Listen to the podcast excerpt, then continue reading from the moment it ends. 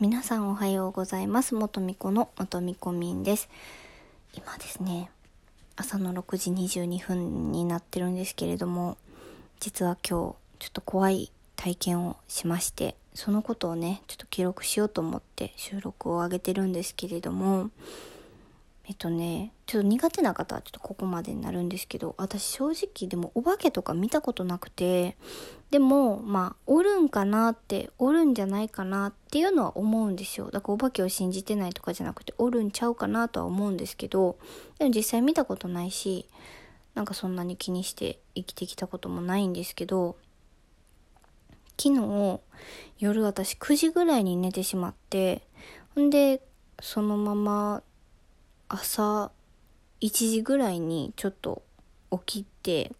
ちょっとこそっとこそっとっていうかなんかちょっと物音で起きまして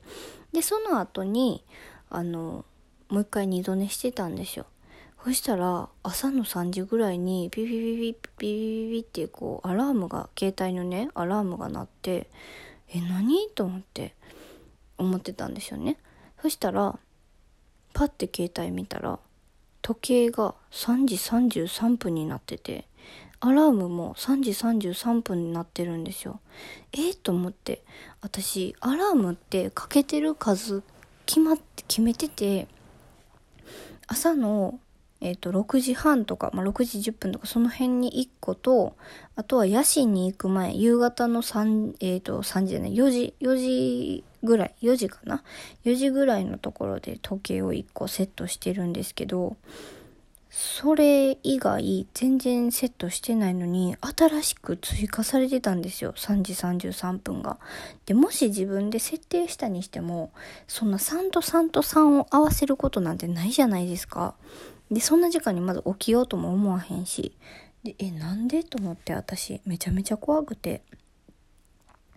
もう恐れ散らかして布団を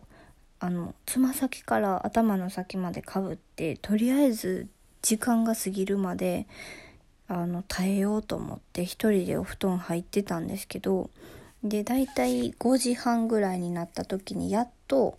あのお布団から飛び出しまして、まあ、飛び飛び飛び出てるわけじゃないけどゆっくり起き上がってリビングまで来て怖すぎたのでライブ配信をさせていただきました。しかも1時間しっかり喋りました。でみんなに、まあ、大丈夫大丈夫ってこう話を聞いてもらって今に至るんですけどいや怖いなと思って。そうこんな怖いことがあったなと思ってね。ちょっと別に何が言いたいっていうわけではないんですけどこんな怖いことがあったよっていうのをねちょっと皆さんに聞いてもらいたくて今日は収録しました。ねちょっとえーってサブイボの話なんですけどもまあちょっとねみんなに共有できたらと思いました。はい今日はこんな感じで終わっていきたいと思います。はいそれでは皆さんまた次回お会いできたらと思います。もとみこみんでした。バイバーイ。